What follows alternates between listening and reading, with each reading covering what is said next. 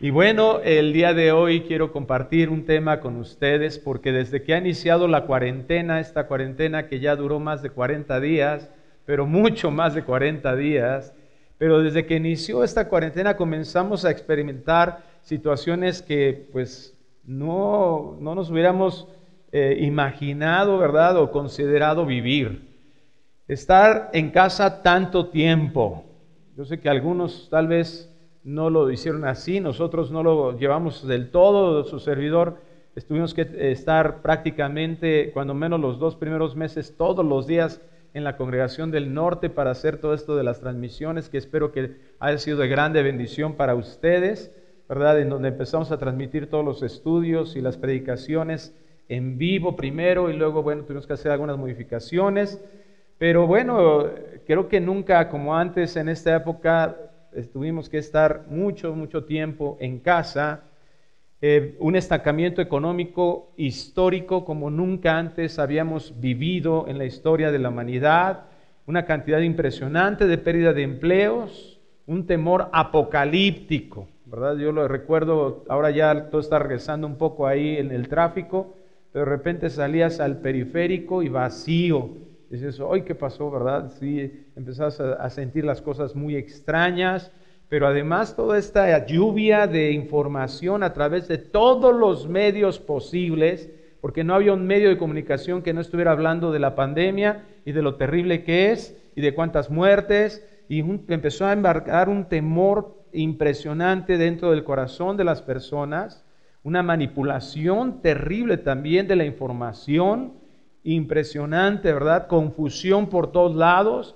Unos decían que el coronavirus sí mataba, otros que no, otros que era por ahí un invento, unos que era eh, sí algo que vino de un murciélago, no, pues que sí lo hicieron en el laboratorio, y no, y que sí uses tapabocas y que no uses tapabocas, y que sí te tomes el dióxido de cloro, no que ese te mata, ¿verdad? Y, no que no te vayas a tomar este pastilla para, bajar la temperatura, ¿no? Que siempre sí. Bueno, una confusión terrible.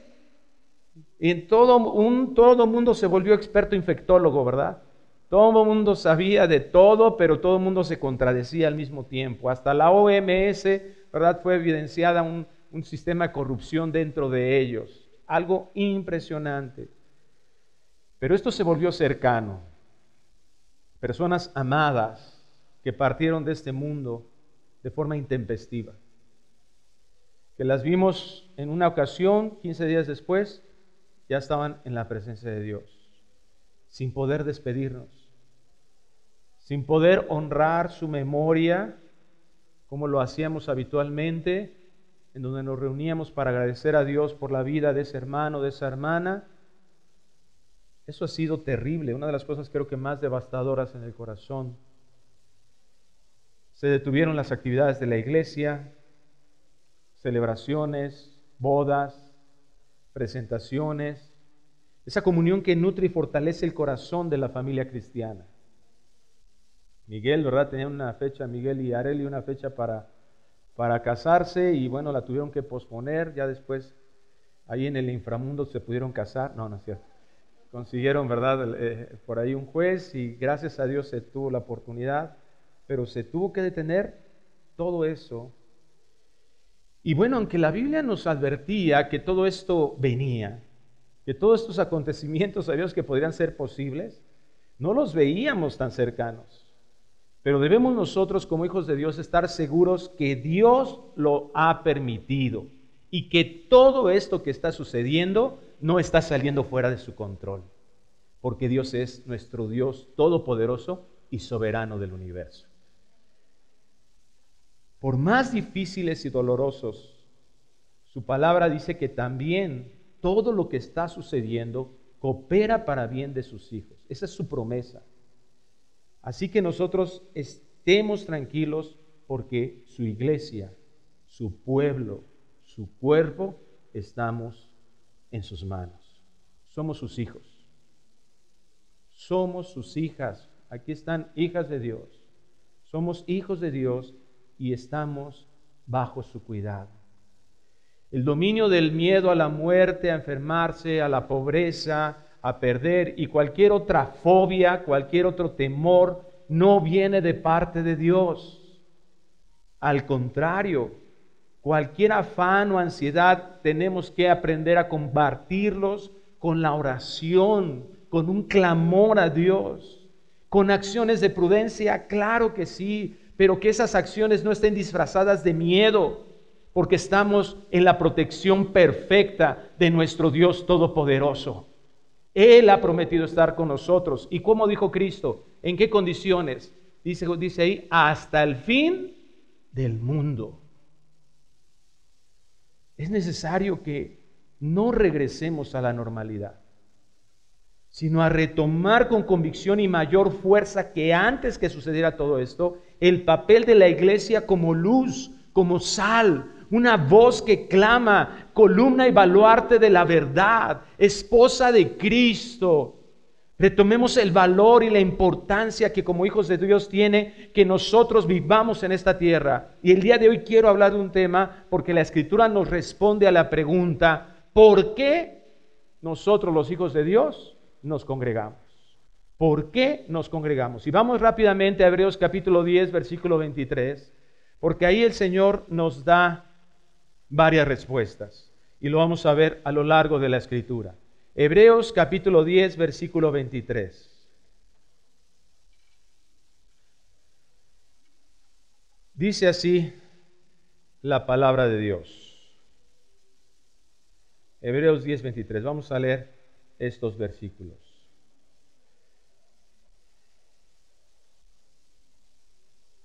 ¿Ya lo tiene ahí?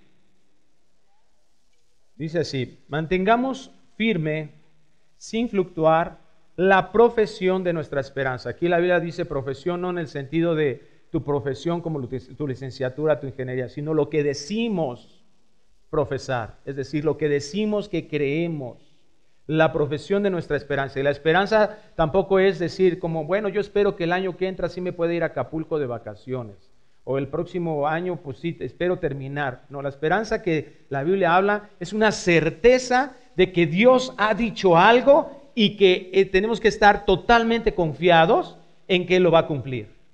La profesión de nuestra esperanza, porque fiel es el que prometió. Y considerémonos unos a otros para estimularnos al amor y a las buenas obras, no dejando de congregarnos Voltea con tu hermano que está ahí junto a ti y no te quites el tapabocas, pero hazle así. Ahí te hablan, brother. Gracias a Dios por la vida de todos ustedes, valientes, hijos de Dios, valientes, que están aquí y que seguramente, igual que a mí, porque a mí sí me pasó, lo tengo que confesar, cuando nos dijeron nos vamos a congregar, dice, mmm, hoy ya nos dieron permiso de congregarnos en la iglesia del norte, seguro Vamos a orar y llenar otros 40 días, ¿no? Para ver si es cierto. Hace saliva. Oye, que en el salón le creyó un seguro. Porque nuestra carne brinca, ¿verdad? No dejando de congregarnos como algunos tienen por costumbre, sino exhortándonos y tanto más cuanto veis que aquel día se acerca. ¿Por qué nos congregamos? Número uno, porque sabemos que le agrada a Dios. Deseamos sus hijos, que somos sus amados, y nosotros le amamos a Él porque Él nos amó primero. Entonces, cuando entendemos su amor, comprendemos y hemos recibido su amor, nuestra respuesta es amarlo. ¿Y cuál es la manifestación de ese amor? El Señor dijo, si me amáis, guardar mis mandamientos. Mi deseo es agradarlo, entonces voy a hacer lo que a Él le gusta. Deseamos complacerlo como sus hijos. Y entonces Él, como decía yo hace un momento en relación a la alabanza, Él manifiesta su bondad. Fíjate cómo el objetivo del divino de la creación, o sea, Dios, su razón, sus motivos para, para crear todo lo que existe, es que tener comunión con sus amados. ¿Recuerdas ahí en Génesis capítulo 3, cuando el hombre peca, el hombre y la mujer pecan, Adán y Eva, ¿qué hacía Dios? Dice que se paseaba por el huerto. Y en, todos los versículos anteriores Vemos cómo Dios tiene una comunión con Adán, cómo hablando, comunicándose, se paseaba Dios por ahí. ¿Y qué hace Dios? Lo que habitualmente hacía. Adán, ¿no? así como nosotros cuando nos vemos, hola, ¿cómo estás? ¿Verdad? Nos saludamos, nos da gusto. Había una comunión ahí. En el huerto ahí estaba disfrutando Adán y Dios de esa comunión, ¿verdad? Y de que Dios, eh, vemos ahí implícito cómo Dios le enseñaba discipulaba a Adán y Eva. Entra el pecado y en el siguiente capítulo, ¿qué vemos? Que, ¿Qué les pide Dios? ¿Qué hace Dios? Que van Caín y Abel y no uno se va por allá y otro se va por el otro lado y a ver Dios, pues yo sé que estás aquí, te traigo mi ofrenda. No, dice que fueron a un mismo lugar, por eso Caín se dio cuenta de lo que trajo Abel, porque fueron a un mismo lugar a presentar su adoración, a presentar su ofrenda. En Éxodo capítulo 25, versículo 8, desde ahí estamos viendo, ¿verdad? Ese deseo de Dios de tener comunión con quien ama. Y vamos ahí a Éxodo capítulo 25, 8 rápidamente, ¿verdad? ¿Y qué es lo que les pide Dios? Ahora, más adelante, sigue pasando el tiempo y, vemos ahí a lo largo del Génesis cómo en los momentos importantes a Abraham, ¿verdad? Hace un altar, el pueblo de Dios más adelante, cuando Dios le da una victoria, hace altares específicamente, pero ahí en Éxodo 25.8 Dios le dice a, a Moisés específicamente, y harán un santuario para mí. Y entonces dice Dios, ¿para qué? Y habitaré en medio de ellos. El pecado trae una consecuencia terrible en que esa comunión personal que existía en Edén ya, se, ya cambia, pero Dios no cambia su intención. Él quiere habitar en medio de nosotros. Esa comunión pueda continuar lográndose. Éxodo 29, 42, dale vuelta ahí a la hoja en tu Biblia, si la traes, y si no aquí la vas a ver también. Dice otra, nuevamente el Señor. Éxodo 29, 42. Esto será el holocausto continuo para vuestras generaciones. A la puerta del tabernáculo de reunión delante de Jehová, en el cual me reuniré con vosotros para hablarlos, hablaros allí. Allí me reuniré con los hijos de Israel y el lugar será santificado con mi gloria. Dios le pide y le da instrucciones totalmente precisas a Moisés de construir un tabernáculo y que le llama durante todo ese tiempo tabernáculo de reunión. Porque Dios quiere que nosotros como su pueblo nos reunamos con Él. Y esta se volvió la forma en la que Dios mantenía esa comunión con su pueblo. A pesar de la condición de pecado en que nosotros estábamos, Dios no cambia esa intencionalidad y por eso vemos todas estas ceremonias de sacrificios que hacían que el pueblo pudiera a través de eso y a pesar de su pecado, que ese pecado quedara expiado, perdonado, dice literalmente en la ley, para que sean perdonados tus pecados, entonces hacían toda esa ceremonial de, de, sacrificios que permitían dentro de la justicia, para que la justicia de Dios no fuera violentada, que ellos pudieran tener esa comunión a través de esas reuniones. Posteriormente vemos, y vamos a Segunda de Crónicas, capítulo 7, versículo 1, donde Salomón, ¿verdad?, eh, ora, consagrando ahora ese tabernáculo de reunión, ahora se convierte en un templo, el templo que llamamos de Salomón. ¿Por qué? Porque Salomón lo hizo, lo, realizó, y se convirtió en ese lugar de exclusivo de adoración. Y ve ahí en 2 de Crónicas 7.1 lo que dice. Cuando Salomón acabó de orar, es decir, se acaba la construcción del templo, Salomón ora a Dios y le pide su bendición para, para lo que había prometido Dios de cumplir. Descendió fuego de los cielos y consumió el holocausto y las víctimas, y la gloria de Jehová llenó la casa. Y no podían entrar los sacerdotes en la casa de Jehová, porque la gloria de Jehová había llenado la casa de Jehová. Cuando vieron todos los hijos de Israel descender el fuego y la gloria de Jehová sobre la casa, se postraron sobre sus rostros en el pavimento y adoraron y alabaron a Jehová diciendo, porque Él es bueno y su misericordia es para siempre. El lugar de adoración, es algo intencional del corazón cuando venimos, cuando se reunía desde entonces el pueblo, en donde decían, este es el lugar para qué? Para adorar. Este es el lugar para qué? Para reconocer a Dios, para manifestarle mi agradecimiento, para manifestarle mi amor. ¿Tú te imaginas? No sé cuántos están casados aquí o se han casado, pero aquel momento en el que le diste el anillo de compromiso a tu esposa, o en aquel momento en que te dieron el anillo de compromiso, ¿no te llamó, verdad, ahí a la cocina tu prometido? ¿verdad? Y haciendo ahí unos huevos estrellados. No, pues ¿qué crees? Que me quiero casar contigo. ¿Verdad que no? ¿Por qué? Pues porque es algo sumamente especial. Hay algunos que hasta se suben a un helicóptero. Hay unos que suben a un globo. o sea, buscas un momento especial. Ya de perdis el VIPS, ¿no? Pero haces algo que sea diferente a lo común. Porque era un momento especial. Y eso es lo que Dios quiere que tengamos en la mente que la reunión de ahora sus santos es un momento especial para qué? Para adorar y alabar al Señor. No es cualquier cosa. No estamos cantándole a la cucaracha, cucaracha, ¿verdad? Y todo eso. No, no le estamos cantando al burro, no le estamos cantando a los animales, no le estamos cantando al cielo y con todo respeto tampoco le estamos cantando a la esposa. Le estamos cantando al creador del universo, al rey soberano, al que es dueño de todo, al que es dueño de nuestra vida. A ese alabamos y glorificamos. Y no es cualquier cosa.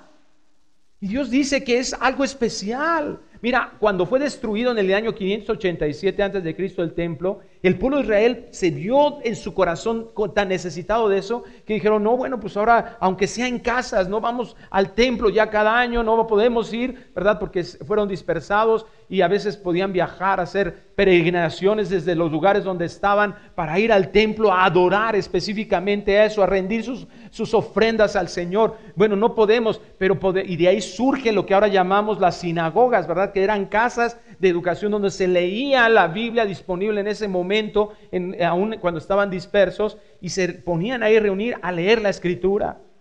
El salmista en el Salmo 133, 1, este es un capítulo, un capítulo hermoso que muchos de nosotros no lo sabemos. Mirad cuán bueno y cuán delicioso es habitar los hermanos juntos en armonía. Si la reunión con los santos no te está implicando esto, busca en tu corazón que está estorbando. Porque esto debería de ser. Mira, hermanos, yo no creo que estemos todavía con el entendimiento de lo que esto, esta cuarentena ha implicado en el corazón de la iglesia. Pero es muy notorio.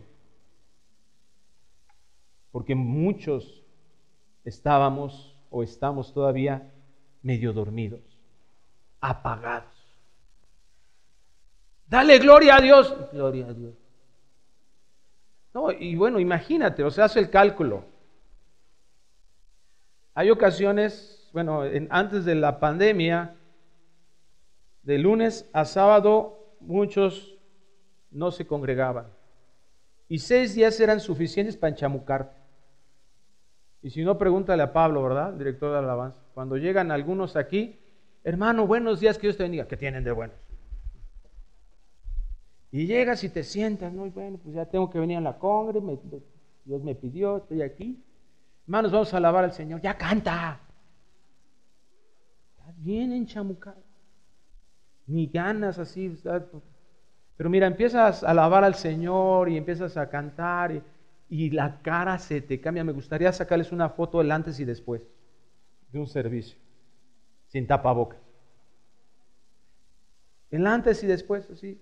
Porque de veras empieza la alabanza, empieza la predicación, ¿verdad? Continuamos con la predicación y sales y ahora ya hasta quieres abrazar al edecán, hermano, gracias, ¿verdad? Que de verdad algo pasa en el corazón. Estar en la presencia de Dios, estar en la comunión con los hermanos, de verdad cosas suceden, esto es real. Ahora imagínate si esos seis días afectaban mucho de domingo a domingo, que no hizo cinco meses y algunos hermanos nuestros que pudieran estar con nosotros aquí, ay no, pero ahora, ahora que esté en amarillo, en verde, en blanco, en blanco nunca va a llegar. No hay semáforo blanco. Mirad cuán bueno y cuán delicioso es habitar los hermanos juntos en armonía. Y en el versículo 3 dice, porque allí envía Jehová bendición y vida eterna. La reunión de sus hijos le es tan grata a Dios que ahí Dios, mira, responde con su propio gozo y activa la misericordia y comienza a brindar beneficios. Muchos de nosotros llegamos a la congregación y después, ¿verdad? A lo mejor venías con una molestia, venías con un dolor, con un pesar en el corazón y de repente empiezas a alabar a Dios, ¿verdad? Comienzas a hacerlo y, se te olvida o se te quita. O sana el corazón el Señor porque ahí envía bendición y vida eterna. Y se sigue cumpliendo que a través de esta reunión de sus hijos el Señor trae salvación al perdido. ¿Cuántos de nosotros nos convertimos a Él en una reunión en la iglesia? ¿Cuántos de los que estamos aquí no levantan su mano, pero seguramente alguien te invitó a una reunión, aquí escuchaste el Evangelio y dijiste, y el, Señor, ¿verdad? Manifestó ese nuevo nacimiento y tú dices, sí Señor, gracias, ¿verdad?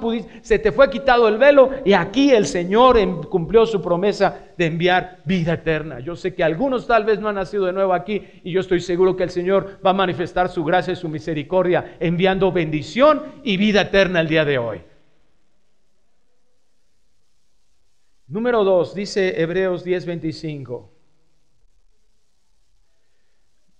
¿Por qué nos congregamos? Aquí dice el Señor, no dejando de congregarnos como algunos tienen por costumbre. La Biblia de Jerusalén tradujo esta porción, no dejando de congregarnos, sin abandonar nuestras asambleas. ¿Por qué nos congregamos? Porque es una orden del dueño del universo y a quien pertenece nuestra vida. Hace un rato yo decía eso. Nosotros le pertenecemos a Dios doblemente. ¿Por qué? Porque dice el Salmo 24, de Jehová es la tierra y su plenitud, el mundo y los que en él habitan. Nosotros habitamos este mundo. Así que ¿a quién le pertenecemos? A Dios. Y por nuestro pecado, nosotros fuimos destituidos de su gloria, fuimos separados. Dice esa palabra destituir sin poder alcanzar su gloria. ¿Y qué hizo Cristo Jesús? Dice Efesios capítulo 1, que por su sangre la redención para el perdón de los pecados. Y la palabra redención significa pago de una deuda. Es decir, Cristo pagó para que nuestra vida no estuviera eternamente destituidos de esa gloria, sino ahora dice la escritura, somos reconciliados con Dios. ¿Y quién pagó eso? ¿Quién pagó por nuestra vida? Cristo en la cruz del Calvario. O sea que le pertenecemos doblemente al Señor. Somos de Él. Y ese Dios del universo al que le pertenecemos nos está dando una orden, porque aquí es un imperativo. Dios no está diciendo, oye hijito, pues ay, cuando tengas chance, cuando no juegue el América, vete a la congre. Cuando no tengas otra cosita, cuando no tengas miedo, cuando se te pase el desánimo, ¿qué dice el Señor? No dejes de hacerlo. Es enfático. No está diciendo, congrégate, no está diciendo, no lo dejes de hacer. No está diciendo, pues puedes hacerlo, por favor, hazlo. No está diciendo, no dejes de hacerlo. ¿Qué es lo que está implicando este mandato de Dios? Una urgencia. No dejes de hacerlo como cuando te vas de la casa y le dices a tus hijos, ¿verdad? Oiga, haces su hacer, ¿eh? Y de repente ya casi estás en la puerta, ya saliendo y te regresas. Oye, acuérdate que tienes que lavar los trastes. No dejes de lavar los trastes. ¿Te ha pasado? O a tus empleados. No, no dejes de apagarle a la lumbre. No dejes de pagar ese cheque. No vayas a dejar eso. ¿Te das cuenta de la urgencia? No dejes de hacerlo. ¿Y cómo no había de haber esa urgencia? Porque dice la escritura que es ahí donde ese Dios se manifiesta, especialmente aquí en la tierra.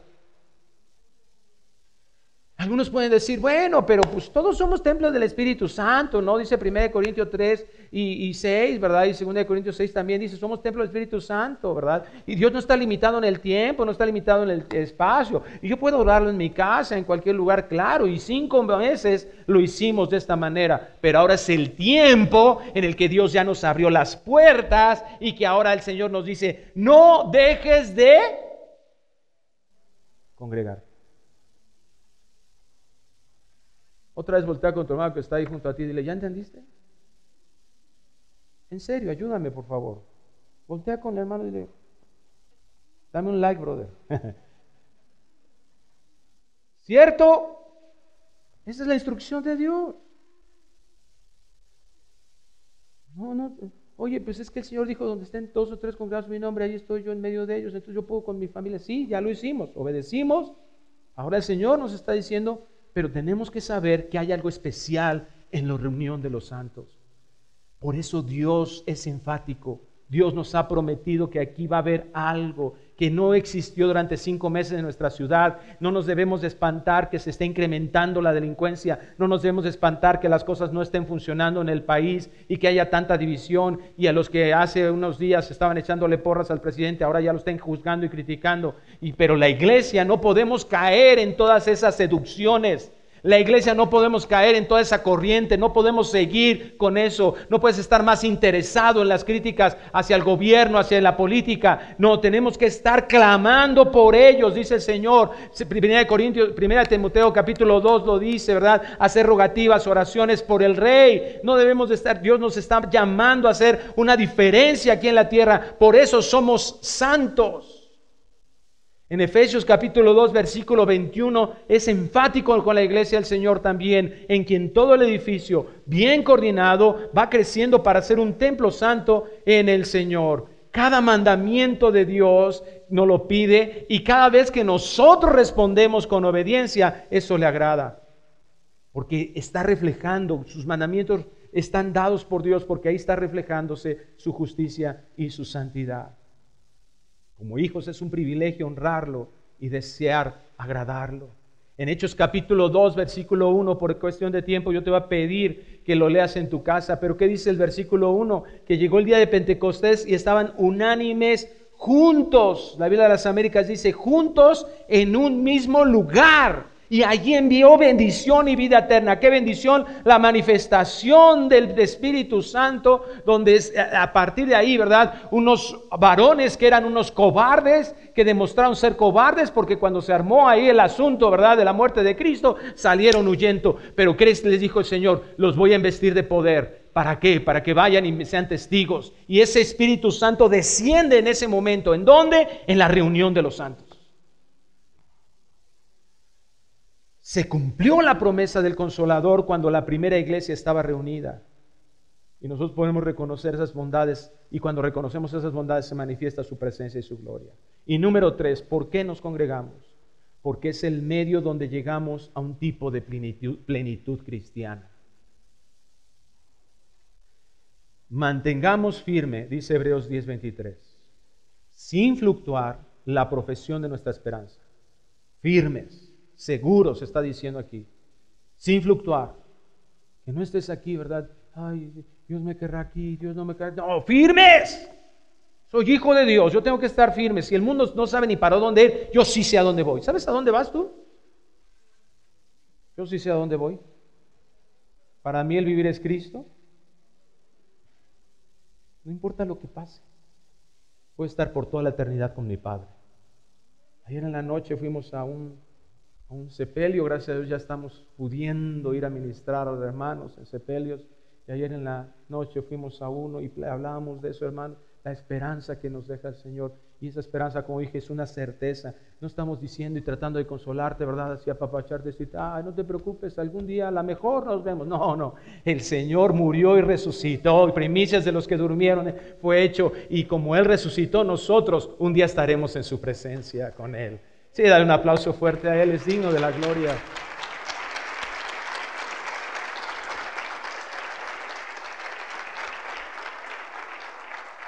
La nueva traducción viviente lo tradujo así, mantengámonos firmes sin titubear en la esperanza que afirmamos. O sea, si nosotros no estamos viendo nuestra visión respecto a la eternidad, mira, nos van a decir del coronavirus, nos van a decir del dólar, del euro, nos van a decir una buena noticia, nos van a decir una mala, no vamos a saber ni qué onda, igual que todo el mundo como está ahorita.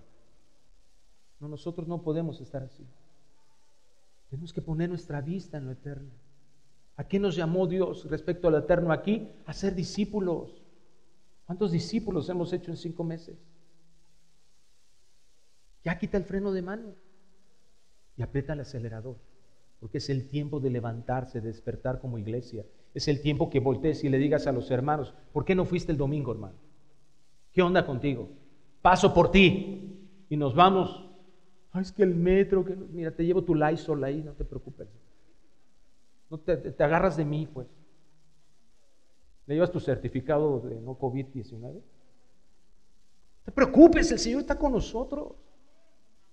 Y si el Señor nos quiere llevar, ¿qué pues? Mantengámonos firmes, seguros, porque se puede confiar en que Dios cumplirá su promesa. Aquí es donde recordamos, donde se aseguran y se confirman en el corazón las promesas. Allá te vas, métete al Facebook y todo el mundo te está diciendo que todo está terrible. Aquí te está diciendo el Señor, yo te estoy esperando acá. Y tengo un tiempo para que ese día se cumpla. Mientras tanto, ahí donde estás, sé luz. Las reuniones de adoración son la probadita de lo que viviremos en la eternidad. ¿Te das cuenta de lo que nos hemos perdido? A muchos se les ha olvidado. A muchos les tenemos que recordar, levanta tus manos y unos están así como que con las bisagras sin aceitarse, ¿no? levanta tus manos.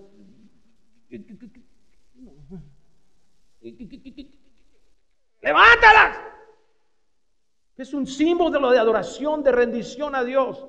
La palabra telia, eso significa en, en los salmos, levantar las manos. Es que no me puse desodorante, sana distancia. Te preocupes hoy por eso. No, no es raro que estemos debilitados después de no haber cantado durante estos cinco meses juntos. Permíteme leer esta este pensamiento de John Piper al respecto. Dios nos creó primeramente para que tuviéramos esperanzas en Él. Y luego para que esa esperanza fuera visible por el efecto que tiene sobre nuestras vidas. Y ese efecto es mencionado aquí en este versículo 24 y debe de ser el propósito de cada día que vivamos. Esta es la razón por la que usted se levanta cada mañana. Considerémonos unos a otros para estimularnos al amor y a las buenas obras. Yo le agradezco a Dios porque ese granero abundante no se secó durante la pandemia. En verdad estoy agradecido con Dios que me haya traído a esta iglesia a servirle.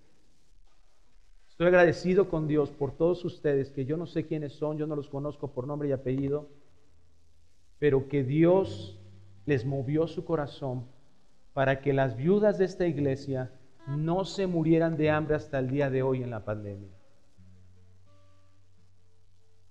Gracias a Dios por sus vidas. Me siento agradecido con Dios.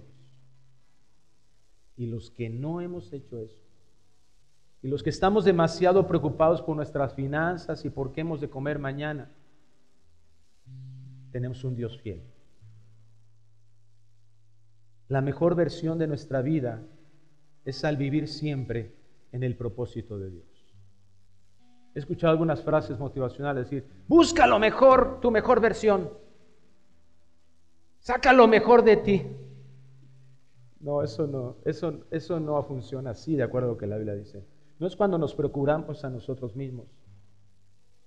¿Sabes cuándo, ¿Sabes cuándo es la mejor versión de ti? Cuando morimos. Cuando somos verdaderos discípulos de Cristo. Cuando dejo de importarme yo como prioridad y me importa más mi hermano. Porque eso es lo que hizo Cristo contigo y conmigo. Él no se aferró a ser como Dios, sino se humilló hasta lo sumo Menospreció lo propio, dice Hebreos 12. Y fue a la cruz del Calvario. Eso es ser como Cristo. La nueva traducción viviente dice, pensemos en maneras de motivarnos unos a otros a realizar actos de amor y buenas acciones. El objetivo de la iglesia no es para que tú vengas aquí y digas voy a recibir amor, sino aprender a darlo en toda ocasión. Y aquellas personas que no dejaron ese granero abundante vacío durante cinco meses son el ejemplo para todos nosotros. Eso es lo que tenemos que estar haciendo constantemente, viendo la necesidad de alguien más. Y aislado en tu casa, no la vas a poder conocer. No dejando de congregarnos como algunos tienen por costumbre, sino exhortándonos y tanto más cuando veis que aquel día se acerca. Puede que usted no vaya a la iglesia o no decida, o que haya alguien, o a estudios, o a grupos pequeños por miedo, por vergüenza. Es que yo soy un poco raro, hermano, soy medio tiquismiquis. Y que nos fastidie relacionarnos con gente que no es como nosotros. Por orgullo, tal vez que creas que no lo necesitas, o porque estás, tú estás por encima de todo esto, de todo lo que se hace y se dice en esos lugares o en esos estudios. Pero debemos recordar que no asistimos solo para recibir, sino también para dar. Si creemos que la iglesia tiene faltas, nuestro deber no es criticarlo. Los errores son fáciles de ver. Nosotros tenemos que ser propositivos y ayudar a superar esos errores. La unión es fuerza. Las asambleas, las congregaciones continuas engendran y propagan el amor y nos dan buenas oportunidades para provocar buenas obras.